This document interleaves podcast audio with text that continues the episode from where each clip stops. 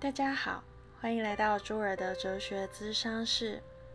今天朱儿想要跟大家分享一些心得，而这个心得的启发来自于朱儿的一个哲学系的学弟。在分享这个故事之前，我先来念一篇短文。在同一辆巴士上，有人会被病毒传染，有人平安无事，这是身体的免疫力。同样的封城隔离，有人一年吃喝不愁，有人一星期就拮据，这是财务的免疫力。一样的灾难，有人阳光积极向上，有人怨天尤人，甚至仇视他人，这是心理的免疫力。同样待在家里，有人在读书、学技能、运动、直播开会。也有人睡觉、看电视、玩游戏，这是价值的免疫力。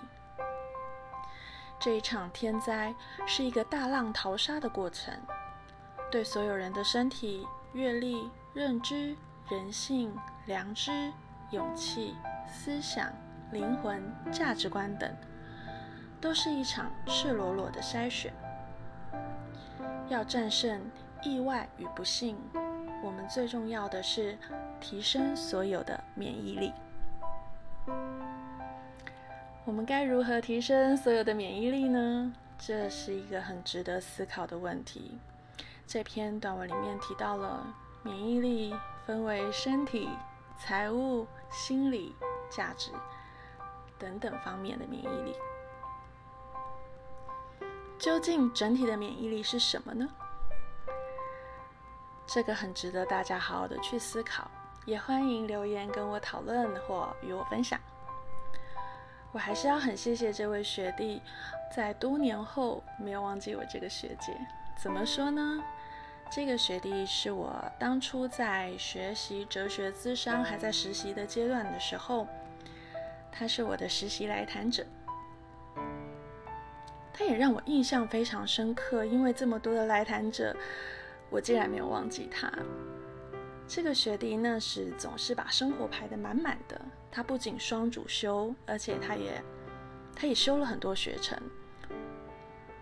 然后他负责很多的社团。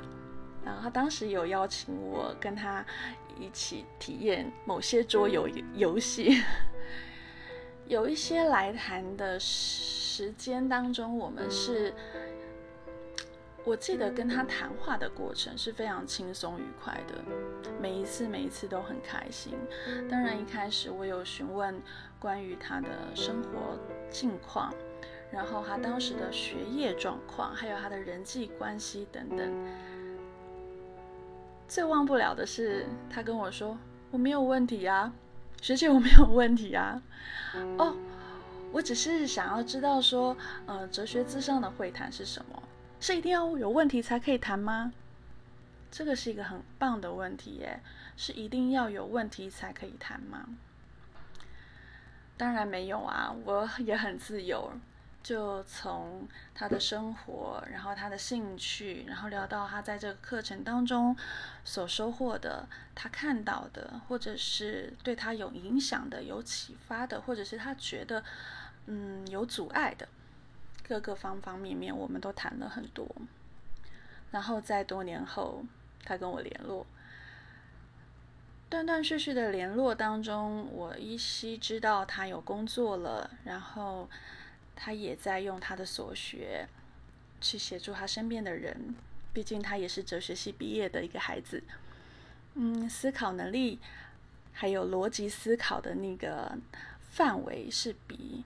没有受过哲学专业训练的大部分人来的更健全，然后更熟练，所以他也会运用哲学智商的一些方式去协助他身边的人。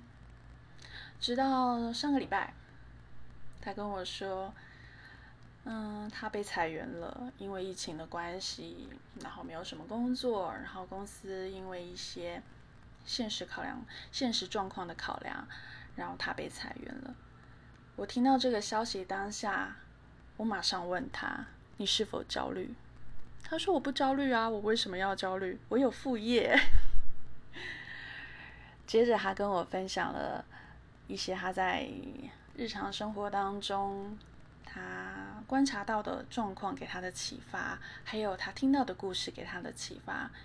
其中有一个故事让我印象很深刻。这个故事大意是这样的：就是有一个年轻的创业家，他是想要创业的嘛，因为年轻的创业家，但是他的家人并不支持他创业，反而希望他能够按照家人，他的父母希望这个创业家能够按照自己的想法去考取公职。因为做公职人员，收入稳定，然后上班时间也固定，然后还有退休金，就是好像一生都给国家包了，都不用担心。但是这个年轻的创业家是有自己的想法的，而且他不认为这是他要的成功的人生，所以他还是很坚持他自己想要做的事情。那同时，父母亲有什么状况，他也。因为创业时间自由，所以他有足够的时间去陪伴他的父母亲，还有他亲爱的家人们。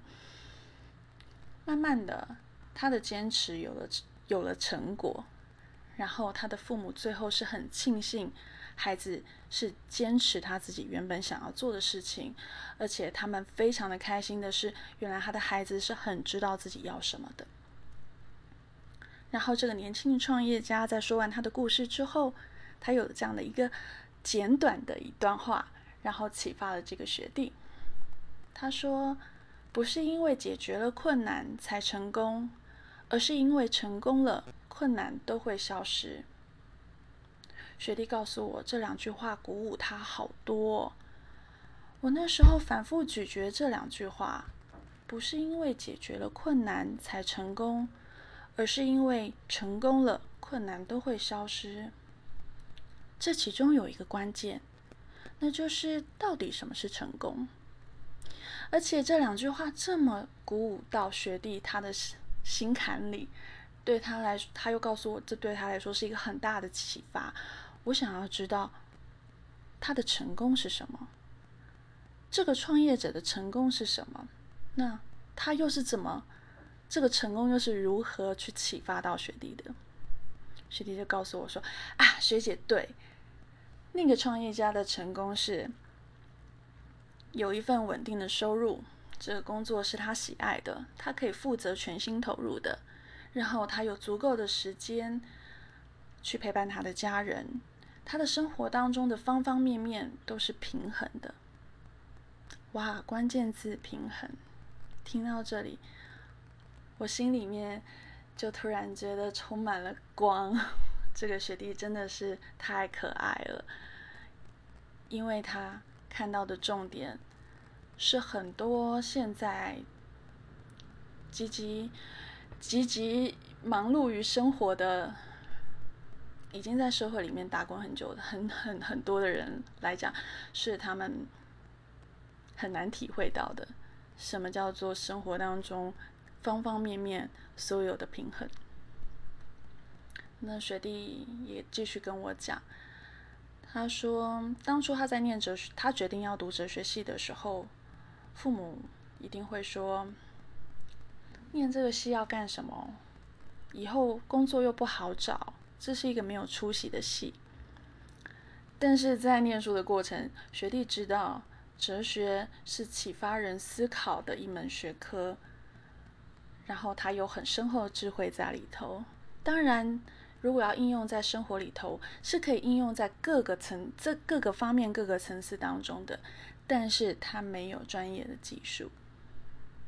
专业技术是用来求生存的，是用来喂饱自己的，因此他又在另外主修了一门专业技术，让他现在有工作可以找。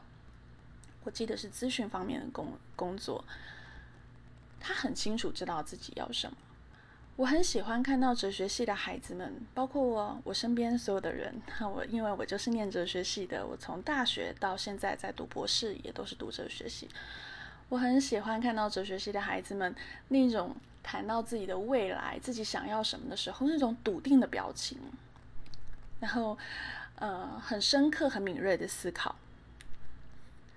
如果说哲学系没有用，我想就会更少人注意到什么叫满足了。如果有多一点人像学弟一样，是这么清楚自己要什么的，知道自己的局限在哪里，我的能力现在有的范围跟界限在哪里，我还是可以继续拓展，因为我知道界限跟局限在哪里。是不是一定要念到研究所或念到博士才能称为一个哲学家呢？